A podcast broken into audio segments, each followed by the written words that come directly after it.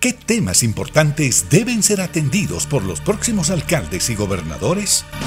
En los últimos años, la educación en Bolivia avanzó en disminuir el abandono escolar. En la gestión 2020 se cerraron las actividades educativas presenciales para evitar un mayor contagio del virus COVID-19. Como alternativa, se incursionó en la educación virtual, en escuelas, colegios y universidades públicos y privados. Y no se cuenta con información sobre el acceso y la calidad de la educación virtual. Un estudio del Banco Interamericano de Desarrollo muestra que 96% de los jóvenes encuestados le interesa continuar sus estudios después de salir bachiller. De ese total, 15% desearía estudiar una carrera técnica y 82% una carrera universitaria. Por otra parte, la mayoría de los jóvenes que no continuarán estudiando, que son el 4%, dicen que es por no tener recursos económicos. Los jóvenes que no estudiarán tienen intenciones de trabajar en el comercio, construcción, agricultura y ganadería.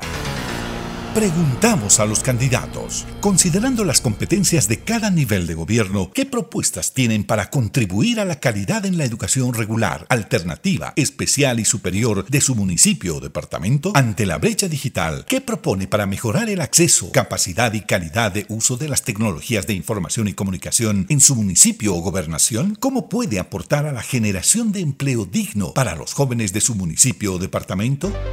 Con nuestro voto definimos nuestro futuro.